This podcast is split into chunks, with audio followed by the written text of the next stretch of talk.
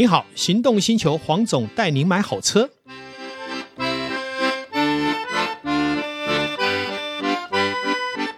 黄总带你买好车，再次来到线上，今天还是找了导叔来一起跟我们聊幸福时光。嗯，我们今天要聊的还是日本旅游，但是呢，我们这次就不走关西啦，哦、我们走关东。哦，可是讲到关东呢，大家一定想说，我一定要讲东京嘛，跑不掉。是，是可是东京呢，什么新宿啦、呃涩谷啦等等，表参道，那很多人都很熟了啊。对，那黄总那。东京的话，我有两个问题。第一个，除了我们所熟知的这些地方以外，我还有哪些地方可以玩？第二个，如果我今天是在当地租车自驾的话，嗯，我应该怎么做？哦，好，这个很有意思的话题哈。那因为我长期在东京也进进出出也有二三十次了哈。那么我想。呃，东京对我们来讲当然是一个很好 shopping 的地方，嗯，也很好过日子的地方，嗯。但是呢，有时候我们总觉得在都市里面太闷了。不会嘛？台北也很好逛啊。哎，对呀，我们是不是可以出去走走？是。其实从东京来发展出去走走是很有意思的。哦，比方说它的这个下宫叫做轻井泽，嗯，可以跑嘛，对不对？呃，非常有名。还有一个大家最喜欢的日本圣山富士山。这个是日本的第一高山。那其实呢，我们讲哦，日本的第一高山呢，在他们殖民台湾的时候啊，玉山反而是他们的第一高峰。嗯，对，这个富士山反而变次高峰。那现在现在当然是已经分割了嘛。对，所以富士山还是他们的第一高峰。高峰啊，这是曾经有的历史因缘呐哈。嗯，那我们先来谈哈，如果假设我们到达东京玩了两天。忽然觉得说，哎呀，采购也就这么一回事嘛，也没什么东西可以买。嗯、那我会非常建议，可以想办法呢，在新宿啦，比较主要的都市，嗯、找一个很好的租车公司，租一台车。那它的门槛会有一个问题，就是你到底在东京怎么开车？因为第一个。它不是跟我们同样的位置在开车，嗯，它叫做什么右驾嘛，哈，所以，但是因为自排车右驾其实是习惯一下就可以了啦，哈。那我实际去开的结果也发现也没那么困难，只是从东京要开始开上高速公路，你要研究一下，因为一个走错了，你又到下一站去了，哈、呃。对。那另外一个就是在日本开车，呃，会有一个问题，就是它的收费会跟着不同的公司进行，比方说。我在新宿租了一台自用车，要跑到富士山，往富士山的方向走的时候，总共好像要经过三家还是四家的公司，有的是抽票卡的，有的是要给现金的，有的时候是要呃计时段然后付费，嗯，它会有不同的模式，所以你要习惯，但是我觉得都还好。好，你只要 Google 了解就好。那有需要说在呃，根据它这三种形式，你都要准备，譬如说现金或是卡之类的吗？是是需要，是需要。嗯、那另外一个就是说，在东京，它的交通费用是相对贵的。好，那么不管是油啊，油的费用也比较高。另外，它的过桥费哈，就是过路费哈。我记得我来回，你看我们去富士山大概一百多公里，大概不到两个小时的车程哈，来回花了八千八百块日币。就是光是要这个所谓收费的部分哈，那所以说在日本旅游是很贵，但是我是觉得是值得玩。为什么呢？因为我们来到东京，我们租个车，因为租车不贵，大概一天就是在两千块上下，看什么样的车种哈。那跟台北租车也没什么两样哈。那车都很新，好，而且大家都有中文卫星导航，所以你只把导航设定好了，或是直接用我们的 Google，其实都可以去进行到你想要去的方向。嗯，好，那以我来讲，我就非常推荐日本的圣山。富士山，因为它不是只有富士山，主要我们去那边呢，是把静冈县跟山梨县都可以晃一下，嗯，而且呢，你知道在富士山，它整个环绕上面有五个湖，哦，因为富士山基本上还算个是个活火山，而且它位位接两个县，一个叫静冈县，一个叫山梨县，好，在东京的西南方，好，就离东京也就在一百公里以内了，好，那么主峰呢？富士山的海拔是三千七百七十六公尺，小苏玉山一点点。对，我记得玉山是在三千九百公尺左右了。好啊，但是我觉得富士山给我的感觉就是太特别的一座山。你有看过哪一座山是独立的吗？嗯，它旁边没有山峰连峰，很少。然后中间那个主轴的火山口呢，这么特别，嗯，常年积雪，除了夏天，大部分时间是积雪的。我觉得富士山最漂亮的时候，应该要秋冬。山头开始有白白的时候最漂亮，是。因为我曾经在箱根，就是打开窗户啊，就好漂亮。打开窗户，清晨就看到富士山白白的山头，是。好漂亮。是，然后呢，其实富士山在东京看得到，你只要登上我们讲的富士山，哎，在东京它有一个就是市政府，好，市政府的楼上有免费可以搭电梯到高楼，如果天气好，可以直接在东京看到富士山头。你看，这是最远可以看到富士山，而且清晰的地方。嗯，好。所以如果说我们啊叫都厅哦，市政府厅叫都厅。哎，对。所以如果说我们自驾去富士山，甚至包含富士山周围的呃旅游景点，其实都算是方便喽。好，我这样解释哈。当我们开车开开开开到富士山的时候，其实我们会先经过什么？会经过最有名的河口湖，也就是富士五湖里面发展的最完整。虽然它不是最大的湖，因为最大湖我记得好像是山中湖，但是河口湖是相对整个五湖里面发展最优势的，而且那边有很多好的饭店，可以直接看富士山。我曾经带团队去住过，呃，它好像是排名日本温泉旅馆的第四十名左右的，那蛮前非常棒的。它一个晚上要上万了啊，哦，但是值得住，因为你可以泡着温泉，是露天的，可以看富士山，而且就在你的正前方，嗯。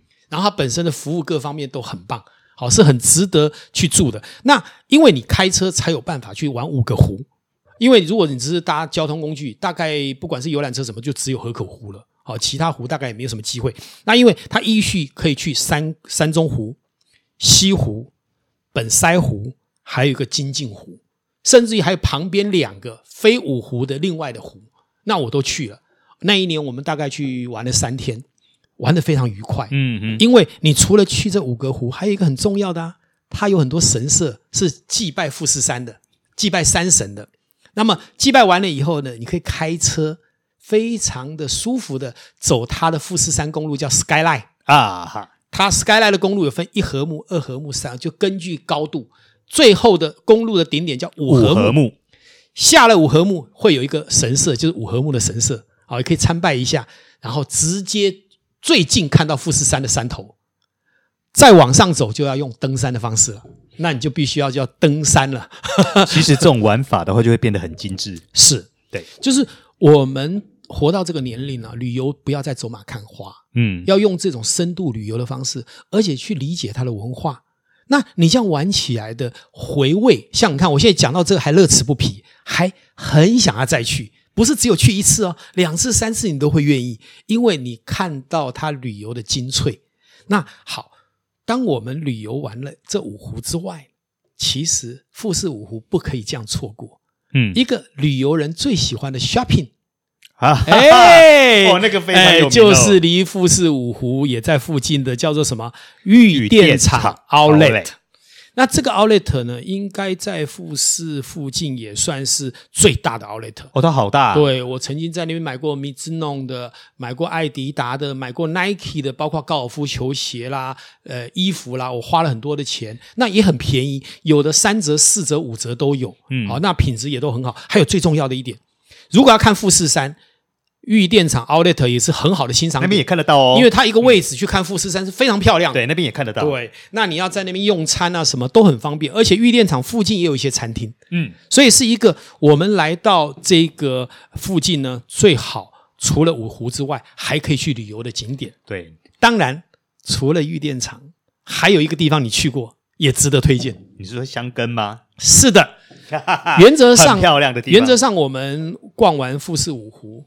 最大的一个湖叫山中湖，从山中湖开车继续跨过几个山头就是香根了。嗯，而且在山头的中间有个高尔夫球场，你可以一边在高尔夫球场的果岭看着富士山，拍着一张照片，我还留着，我到时候会给你看，好美的意境。嗯，因为富士山一个特别的状况，经过统计哈，它的露脸率就是它会让你见面它山头的几率不到五成。啊，真的、哦？就他一年可能只有一百多天露脸，有接近两百天是看不到的。哎，那我那几天我是每天都看到完整的。那你运气很好啊！所以我们常常会开一个玩笑：当你看到富士山，赶快拍照；你不要期待明天拍照，因为明天可能就被拍不到了。因为三千多公尺的高山有云雾是很正常，云雾缭绕。对，所以你到时候看不到了，你就会觉得扼腕。昨天为什么不拍呢？嗯，啊，箱根当然是一个温泉，好，还有就是呃，坐着那些游船出去。这个玩乐很好的一个地方，是对，也是一个我们旅游景点里面必去的地方。香根算是一个还蛮悠闲的地方了，是。那当然，温泉